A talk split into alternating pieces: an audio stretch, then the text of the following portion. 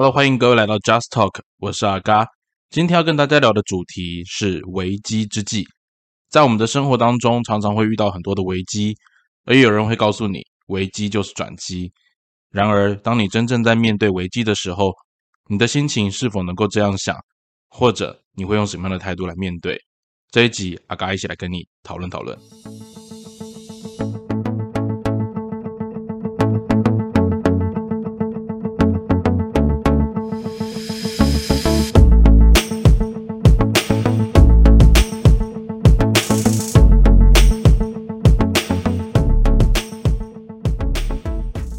好，那今天这一集的主题，其实阿嘎换了很多次啊，因为其实手边的清单大概还有四五样主题想要跟大家分享。那只是说阿嘎在今天录这一集的时候，经历了一些事情。那我不得不说，在我录音的当下啊，其实应该说，在我录音的前两个小时，我经历了非常辛苦，然后在心情上面其实算是非常沉闷的一个过程哦。那我觉得。呃，后面我在重新重新让自己静下来之后，有做了一些沉淀呐。那再加上是我有写那个日记的习惯，那在写日记的过程里面，也重新把自己的一些思绪做了一下整理。那再重新把整个过程，或者是说我那些非常担心的，或者我非常焦虑的事情，我重新再做了一次检视。那经过检视之后，我就觉得。有一些心得，有一些发现，那也想要借着这样的一个机会，同时做成录音，那跟大家分享，同时也是对我自己来讲，也是一个很重要的记录。我希望在这整个过程当中，哈，阿嘎经历的一些心情，可以让呃我们的听众朋友们也了解到我现在在经历的事情。那这一整个过程当中，有一些心情上面的转折。如果你觉得对你有帮助，那我觉得我们也可以互相来激励、勉励一下。毕竟我们的生命还很长嘛。好，那最近当然有那个艺人那个呃坠楼的消息，的确我知道也蛮多人觉得蛮震惊的。那还是要提醒大家，生命诚可贵了。好，那生活当中可能大家免不了你都会有一些财务上面的压力，或者是学习挑战、同才人际关系、家庭各方面的压力都会有。哦，那有时候我常开玩笑。前几天我看到一个新闻哦，就说那个彭恰恰，大家艺人彭恰恰嘛，哈，那个债务那么多的问题都能够过了，还有什么不能过的呢？好，那这个部分我觉得就是见仁见智，因为毕竟有时候真的是一百块都可能会让一个人撑不下去。那有时候就是那一个转念的念头，呃，我们转不过去的时候，生命往往就找不到自己的出路。我觉得。遇到各式各样不幸的消息哈，我们都不需要特别去谴责，反而是在这过程当中要提醒自己，还有提醒身旁的朋友，更加珍惜自己的生命。那我觉得生命当中常常会有一些我们看似过不去的事情，也是透过今天这一集的主题，阿嘎希望跟大家来做一个讨论。好，那呃前一阵子呢，我们大家台海之间最大的关切啊，就是那个。美国的国会议长佩洛西来台嘛，哈，那因为我今天要聊的主题叫做危机之际，哈，从那个时候开始，哈，中共的攻击军演对台湾造成非常大的一个影响。那其实，在阿嘎有一些国外的朋友，他们会传讯息过来，还有在那个不管是在微信啊，在 Line 啊，在 Facebook 啊，或者在 Twitter，哈，上面有很多的人都传讯息跟阿嘎来关心，就是说。哎，台湾的状况怎么样啊？那个共产党在那边军演啊，很危险啊！你们一定要多保重啊！有没有什么需要帮忙的地方啊？一定要跟我们讲啊！还是赶快为你们帮多祷告啊！好，那希望你们赶快呃一切平安呐！哈，我开玩笑说，我最需要帮忙的应该是财务上面的帮助了哈。但是不是应该是不应该是说我我因为大家其实你知道在台湾哈，我觉得这是一个很讽刺的一个也很有趣的现象，就是。海外的华人其实担心的要死，可是，在台湾呢，你看一下我们国民哦在干嘛？其实大家还是照常的生活，然后看着老共在电视新闻上面的那个演习的状况，好像大家看的是一个发生在别国的事情哦。那在高雄的部分，还有人会包船哦出去看一下老共的军机有没有靠近台海中线。或者是有人说，哎，那我们要不要去澎湖啊，凑凑一个热闹？趁这个过程当中，可能我们还可以拍到老共的军机哦，有人带着大炮希望出去，那个大炮指相机啊，不是真正的那个呃射击的大炮哈，就带着相机出去说，哎，那我这我可能去拍到一些老公的军机啊。我觉得这是一个非常呃冲突的一个现象。那其实这跟一九九六年的台海危机有一个很大的不同哦，就是因为一九九六年的台海危机，可能很多人跟阿嘎一样，那时候还很小哦。可是主要是在那个过程当中，我觉得有经历过的一些前辈，还有一些呃像我认识的一些学长，他们在讲，在那过程里面，其实真的蛮多的冲突，尤其是他们有些在前线当兵的那个那时候正在服役的那个学长们，我都觉得这是非常。恐怖也是让人非常紧张的一个时刻。那事过境迁，哈，隔了这么多年之后，老共的军演对台湾人来讲，可能都已经习惯了。那我自己觉得这是一个蛮值得大家警惕的事情。这叫什么？因为这叫温水煮青蛙嘛。哪一天老公真的打过来了，你会来得及反应吗？哦，我觉得这不一定哈。可是更重要的事情是，大家的国防意识有没有去留意到？那我们也常说危机就是转机，其实，呃，先不排，先不考虑政治上面他到底为什么要这么做，或者是说两岸的领导人各自打着什么样的想法，至少对全世界来讲，大家可以公认这是另外一次的台海危机。那在这次危机当中，我们看到了什么样的转机呢？哦，其实我觉得这个过程当中是蛮值得我们去探讨的。台湾跟美国的关系真的比较好一点了吗？或者是透过这样子一个危机？我们能够争取到更多国际上面的认同吗？这个部分其实阿嘎是打一个蛮大的问号哈，因为其实你仔细看一看，对于后来中共军演，其实美国的立场是他知道啊，所以他默许它发生啊。那该讲话的人照样在那个相关的媒体、相关的讯息上面该一该，可是会不会任何实质上面的作为？目前看起来是都没有的。那你真的觉得欧盟啊、日本啊，或者是日本可能会有了，但是他也不可能太主动的去协防台湾。那台湾在这次过程当中，到底得到了什么样的好处？哦，even 连那个诉求亡国感的蔡总统，在这一次的过程里面，其实很快的哦，很快的，他的民调在这次当中也是下跌的。那当然也有人说了，是不是因为小智的论文又把他的焦点从国防的问题拉回到了内部的那个诚信问题上面？我觉得这是可能大家见仁见智。可是如果我们从另外一个角度来说，如果大家真的这么担心，呃，台海危机，或者是阿公爱爬过来哦，老公会打过来。那理论上来讲，新竹市长的论文，不管他是写的怎么样子，不管他到底是不是抄袭与否，大家应该还是会花很多时间来关注。可是你会发现这个新闻很快就淡掉了哦。大家接，我觉得如果是老公的话，他应该很纳闷吧？就是靠我花了这么多钱在你台海这边飞来飞去、绕来绕去，结果不敌你们一个小小的那个新竹前市长的论文事件哦。那我觉得这就是。大家对于台湾觉得很无法理解的一件事情哦，就像海外华人啊，或者是我认识一些教会朋友，都会为台湾祷告。可是台湾呢，到底发生什么事情呢？好像没有哎，好像没有哎。所以其实看待危机的方式，大家真的心情上面都有一些不一样的地方。那阿刚顺便哈借这样的机会跟大家分享，因为刚好呃，我最近生活当中，其实大家都知道，呃，阿嘎的创业其实遇到了很大的一个挑战。那我不否认的，就是说，以目前的状况来讲，其实就是在一个嗯暂停的状况哈。那这个过程当中，呃，必须要暂停，有一部分也是不得已，因为呃，在很现实的一件事情，创业它需要资金。那当资金它遇到了卡关，甚至是呃我有更大的呃财务压力的时候，整个计划的进行的确是需要重新去思考、重新去检讨的。那我不否认，在这个过程当中，有一些事情，我刚开始是有很多的抱怨，甚至是在整个过程当中，到我今天晚上之前，有些事情我真的还是很无法接受。那不管怎么样，到了现在这个节骨眼，我觉得今天晚上稍微沉淀了一下，然后刚好啦，我自己翻了一下圣经，因为我是一个基督徒嘛。我觉得这边有一个还蛮有趣的故事，也想跟大家借这个机会来分享。不管你是不是一个基督徒哦，我觉得圣经当中有些故事是蛮蛮有趣的。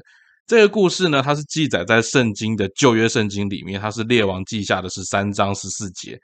那呃，基督徒会告诉你它章节的原因，是因为假设你想要找相关的章节，你不用去网上 Google 搜寻，你要找的时候更容易。那十三章十四节这个地方呢，他讲了一个很有趣的事情哦。就是那时候呢，以色列有一个国王叫做约阿斯哦，约阿斯哈。那他那个国内呢有一个非常非常有名，而且非常有名望的一个先知，叫做以利沙。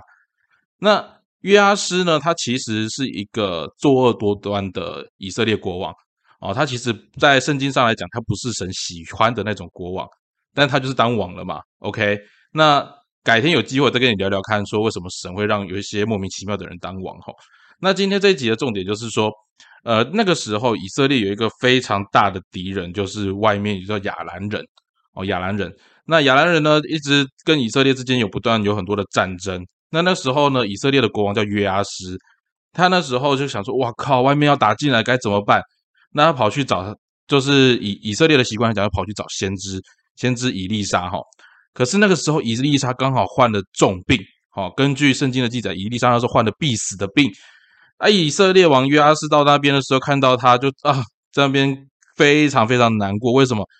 天哪！我们家的先知快死了，那我还能靠谁呀？哦，从那个时候，那个约阿斯的心情一定是这样嘛。所以，根据圣经上面的记载，他说约阿斯下到他那里，伏在他脸上哭。哦，不是扶着他的脸，我是真的趴在他脸上啊！约阿斯啊，你太内了哈！他就说：“父啊，父啊，以色列的战车和骑兵啊！”哦，就是说。啊，先知啊，你可是我们以色列的战车和骑兵，也就是在他心中，约阿斯的分量相当于一整支大支的军队。你就知道当时哦，你不要讲到迷信哦，在圣经当中有一些先先知的 power 就是这么样的强大。那以利沙呢，看到这样子，他就跟那个以色列王约阿斯说：“拿弓箭来。”然后那个约阿斯呢，就把弓箭拿给他。他对以色列王哈说：“把你的手放在弓上吧。”然后约阿斯呢，就把这他的手放在弓箭上，伊丽莎呢，又把自己的手放在约阿斯的手上，我就两个人手靠着手，然后放在这把弓箭上面。然后伊丽莎对约阿斯说：“打开向东的窗户。”然后约阿斯就走过去把窗户打开。伊丽莎这时候告诉他：“放箭吧。”然后约阿斯就对窗外放箭。伊丽莎这时候说呢：“这是耶和华胜利的箭。”耶和华得胜亚兰人的剑，你要在亚佛击杀亚兰人，直到完全灭绝。哦，这是一个先知的宣告，就告诉说，你就尽量的放箭，这些箭呢带有耶和华的能力，带有神的能力，神会保守你打赢亚兰人，而且你要在亚佛这个地方呢把亚兰人全部杀掉。那他又说呢，拿剑来，然后那个约阿斯就把剑再拿来，他对以色列王说，你击打地吧，哦，就把这把剑。对地击打，那那个那个约阿斯呢？他就拿着这把剑对地击打了三次之后就站起来。这时候呢，以丽莎呢就对那个约阿斯发怒说：“你应该击打五次或者六次，这样就能打败亚兰人，直到完全消灭他人。现在你只可以击败亚兰人三次了。” OK，圣经就记载到这边。各位听众朋友。不晓得你听不听得懂这段故事哦？简单来讲，就是约阿斯告诉那个先知以丽莎说，敌人要打过来了。然后呢，以丽莎就告诉他说，没关系，你就拿弓箭对外放箭，这是耶和华是利的箭，会保守你。接下来就拿剑对地击打，对地击打。然后呢，约阿斯呢就拿着那个剑只对地板打三下。结果这时候伊丽莎说，啊，差的嘞，你怎么只打三下？你应该打五下或六下，因为这样才可以完全灭绝他们呐。结果你只打三下。这时候你只能灭绝他们三次。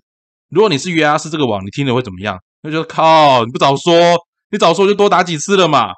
OK，各位听众朋友，在我们现实生活当中，很多时候我们遇到危机或困难的时候，其实我们会想说，我是不是敲个几下，或者是只要给我一个支点，就可以让我跳过这个难关，就只要一下下就好。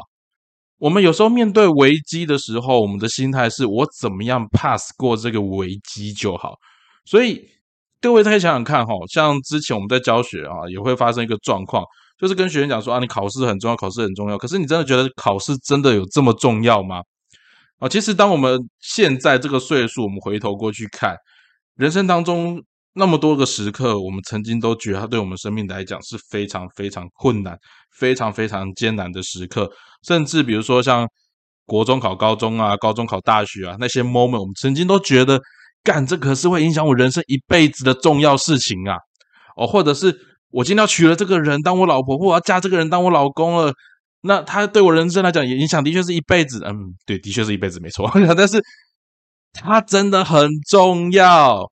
OK，朋友啊，我觉得人生真的有个很现实的地方，就是人以为重要的，往往都不是最重要的事情。这个件事情，我真的觉得在历史上面不断、不断、不断的在发生。哦，那像阿嘎最近也是一样。我在创业的过程里面，其实，呃，我不知道为什么回来台湾创业会这么样的困难。然后，我不否认，就是应该说，我跟大家坦诚，在今天晚上我录这一集之前，其实我心中是有非常非常非常多的愤怒，非常非常非常多的疑惑。就是，其实我常常会觉得，哈，就是在整个过程里面，我想要好好的来反省我自己。要来检讨我自己，最重要的事情就是说，呃，其实我觉得这次的创业经验，在上一次跟呃台湾的一些伙伴合作的时候，一模一样的问题我还在犯。这里面很关键的问题，我不否认，我也不担心让大家知道，就是我太相信自己的乐观啊。其实创业这件事情，它必须审慎乐观，但它必须要有真凭实据。然后那个每一个里程碑之间，它其实都有一些空档。那这些空档在国外的创业经验里面，其实它应该是很容易跨过去的。但是我在台湾呐，哦，我在台湾，而且在这过程里面，呃，我合作的一些伙伴，或者是我接触到的一些投资者，他们要的是平稳，他们要的是一个绝对稳赚不赔的环境。这件事情，我必须说真的。真的不能说他们不对，因为毕竟这是台湾的环境氛围，那这也是我们台湾的企业会有限制的原因。那这整个过程当中，我要讲一个更现实的事情是：今天我落得如此下场啊！这句话没有开玩笑，今天落得如此下场，就是在很多状况之下，呃，其实我的创业并没有很顺利，正这会正中那一些。呃，在整个过程当中，呃，对我不那么乐观的朋友或者是旁人的口实，哦，人家会觉得说你这做不起来啦，你这绝对有问题啦，你这在经不落呀，或者说他他这样做，反正又没保障，我干嘛跟他一起合作？这种事情都会有。那我觉得这件事情的发生，它呃是我必须承担的。那可是我必须还是要再讲一个很现实的事情，是我今天还没成功。我不认为我永远不会成功啊！我认为我的机会还是有。那我的确目前我真的不知道说，呃，我还有什么样的方法去跨过这些难关？因为这些难关至少在目前的我来讲，它真的蛮大的。就像我们回过头去，在过去生命经验当中，很多时候那一些难关。在我们当时都认为它是人生中很难跨过去的关卡，可是其实不知不觉当中，我们也好像默默的就这样子走到了今天。那一样的事情是，今天我还是遇到了非常大的挑战。呃，我觉得对于一个基督徒来讲，哈，这也是可以跟大家分享的一件事情。人生当中很多地方我们都叫 we are preparing，就是我们希望 we are prepared，是什么东西把它准备好。可是，呃。在很多的时候，不管是状况，或者是生命当中的意外或惊喜，往往都是来得如此出其不意。他很需要的一件事情就是静下心来。我觉得静下心来真的是非常非常非常重要的一件事情，因为往往在静不下心的时候，我们会去冲动，我们会想要找一根杆子，让自己撑过这一个窟窿，或者是让自己跳过这一堵高墙。可是，在急的时候，往往我们没有去思考这根杆子它到底牢不牢靠，或者是我以为我跳过了这一个坑，但是我会忽略其实后面有个更大的坑，或者是这个方向完全不对，而越陷越深。那我还是要讲一个很现实的事情，是在危难当头，或者是困难来临的时候，要人静下心来，它真的不如也不符合人性的基本需求。但也是因为它不符合，所以它才更加的珍贵。那我今天这样子跟大家分享这样里面的内容，其实同时也是想要提醒我自己，我在整个过程里面，尤其是在越为难的时候，我需要提醒自己更多的静下心来。那从我自己的生命经验里面告诉我，呃，常常我准备好的都不是真正解决问题的那个方法。我觉得基督徒会有这一个地方的领受是蛮有趣的一件事情，因为就像我今天也跟了一些朋友分享到关于基督教的生活啊，那其实我知道一个很现实的事情是，我不是一个。很应该说，我不是我是一个有缺陷的基督徒啊，我是一个有缺陷的基督。很多事情上面我做起来其实并不那么样的漂亮，也不见得这么符合人家说的金钱的生活。但是至少这份信仰对我来讲，它一直是支撑我走下去，或者是面对很多事情时候一个关键的力量。那圣经当中也有说嘛，他神所爱他必管教啊。这一集我不知道跟大家分享 福音，而是在分享一个呃，至少对我来讲，我遇到困难的时候。我让自己沉静下来、冷静下来的一种方式和管道。那我也相信啊，其实对于很多人来讲，呃，甚至很多基督徒来说，圣经当中告诉我们，有难、有遇到困难的时候要祷告赞美神。靠，我都已经紧张的要死、忙的要死，哪有时间祷告呢？哪有时间赞美呢？啊，那其实越难的地方，才能够越显得它不容易的地方。但是也是因为它不容易，所以它的效果往往会更强。这件事情是我真挚、我真实一直相信着的一件事。那其实遇到危机的时刻，呃，我必须说，当我们当下都会把力量集中在那个危机点上，这是人的本能。可是，其实当我们随着年纪的增长，我们常常你要把危机变为转机。那更重要的事情要看清楚这个局目前下到哪里。你认为的危机，它的确存在，它不是不存在。我也觉得它很大，我也觉得它很恐怖。